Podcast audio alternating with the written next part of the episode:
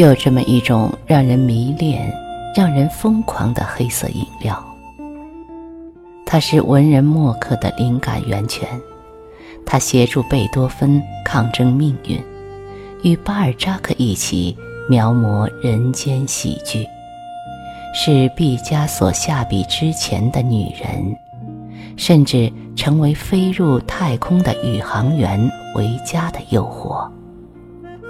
这种黑色的饮料叫咖啡。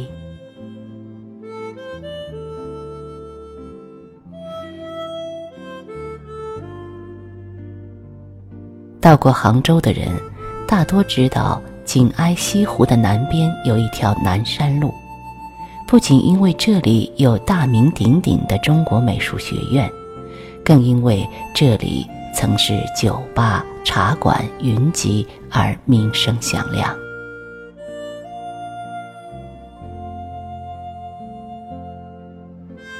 印象里，这是一条幽深的老街，道路被高大的梧桐树覆盖。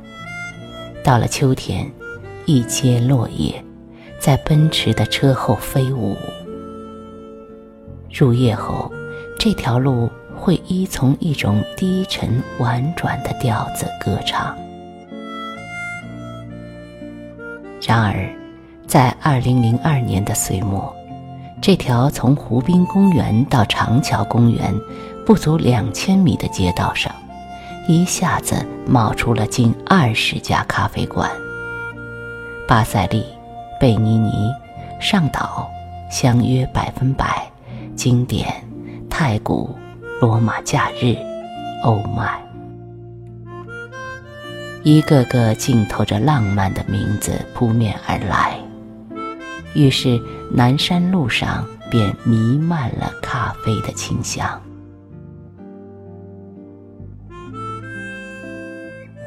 走进南山路一家家临街的咖啡馆，里面摆放着一张张温馨的沙发和扶手椅。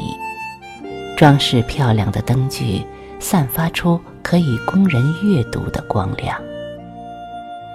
在冬日的一个有阳光的午后，找一个有落地玻璃的窗口，坐在一张能让身体舒适的陷入其中的沙发，然后喝一口浓香的咖啡，看几页闲书。让自己的身心在铺洒而下的温暖阳光里悄然融化。这样的时光，坐在咖啡馆里，哪怕不喝咖啡，也任时光在咖啡馆的玻璃窗外如水逝去。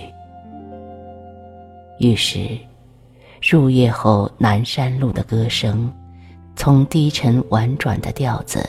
转换成明亮中蕴含妩媚的节奏，江南小调也被流水的钢琴声所替代。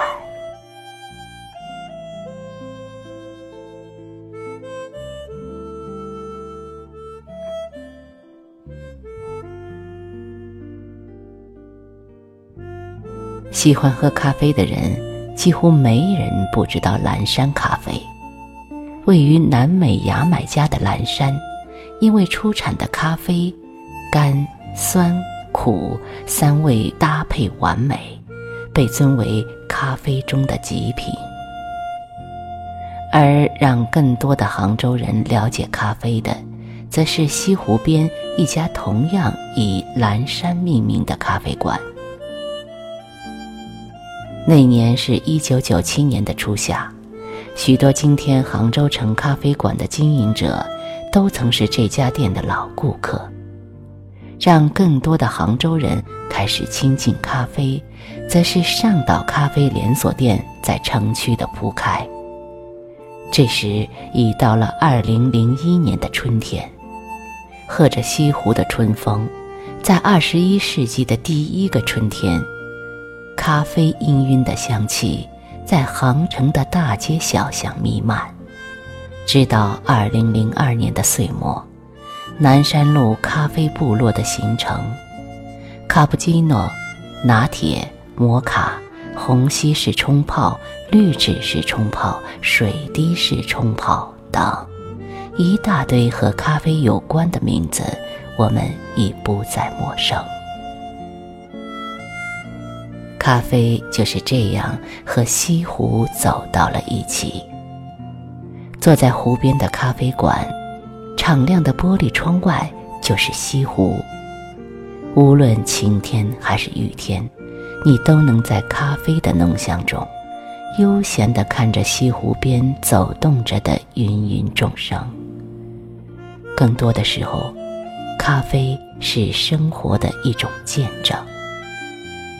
一对恋人隔着玫瑰花相对而坐，女孩指指自己的座位说：“当年我妈妈就坐在这个座位上。”又指指咖啡说：“喝的也是卡布奇诺。”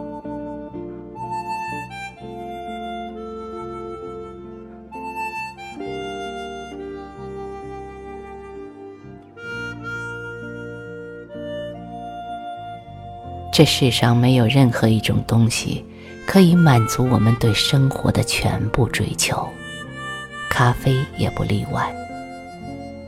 生活里的每一样东西的每一个细节，都在构成和体现着我们的生活品质和生活态度。一杯咖啡，也同样可以。在今天拥有几百家大大小小的茶馆的杭州。百分之八十的茶馆是女人开的，而一夜之间在杭州冒出来的咖啡馆，百分之八十的主人却是男人。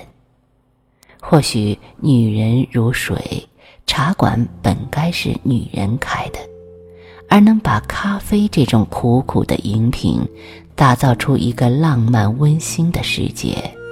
或许男人天生具备更多这样的创造力。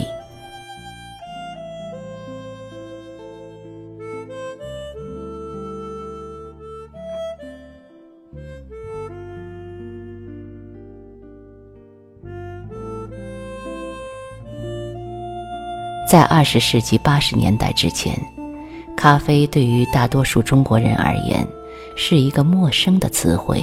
和一种陌生的东西。中国人初识咖啡，多半是通过味道好极了的雀巢咖啡。一位朋友告诉我，喝第一杯咖啡时觉得有点苦涩，喝第二杯咖啡觉得它带点香味儿，喝第三杯就会从中感受到一种别样的情调，引起了回忆、依恋。和浪漫的联想。有人说，每一杯咖啡，其实只有百分之五十是咖啡豆和糖调成的，另外百分之五十是一种成分复杂，被称为感觉的东西。我们常说，在咖啡中能体会到生活的真味。有人喜欢在钢琴相伴的夜晚。慢慢的品尝咖啡独特的香味，就像在体验人生的酸甜苦涩。寻找喝咖啡的感觉不一而足，在形式已愈来愈不重要的年代，没有人能为咖啡的感觉下定义，只有循着自己心情和味觉的浓度。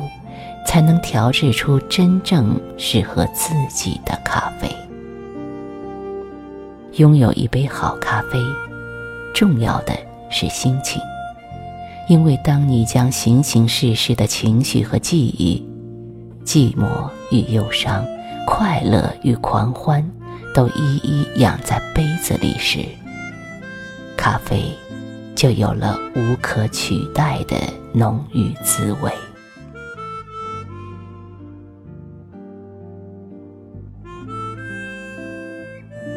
十九世纪法国批判现实主义作家巴尔扎克曾说：“我的人间喜剧是从沸腾的咖啡中诞生的。”而把咖啡称作慢性毒药的哲学家和诗人伏尔泰，据说每天都要喝上四十杯咖啡。我们的城市虽然不像欧洲那样有很多家百年咖啡老店，有很多我们从小敬仰的名人曾坐在那里的椅子上，喝着咖啡，写下我们敬仰的文章。但是，咖啡就是咖啡，还是我们喜欢的那一杯。我们的城市里的咖啡馆虽然还不够发达，但足够我们在想喝的时候，随时都有咖啡喝。被称为欧洲咖啡馆作家第一人的阿登伯格曾写下这样的诗句：“你如果心情忧郁，不管是为了什么。”去咖啡馆，深恋的情人失约，你孤独一人，心影相吊。去咖啡馆，你跋涉太多，靴子破了。去咖啡馆，你觉得一切都不如愿。去咖啡馆。你内心万念俱灰，走投无路，还是去咖啡馆？咖啡馆是一个可以幻想、可以深奥、可以享受小日子的地方，一个谈艺术、谈哲学或者谈恋爱，都可以找到自己的角落的地方。当咖啡的醇香在南山路的林荫道上，在西湖的空气中弥漫时，当咖啡真正融入我们的生活时，我愿从更多的朋友口中听到那句著名的：“我不在咖啡馆，就在去咖啡馆的路上。”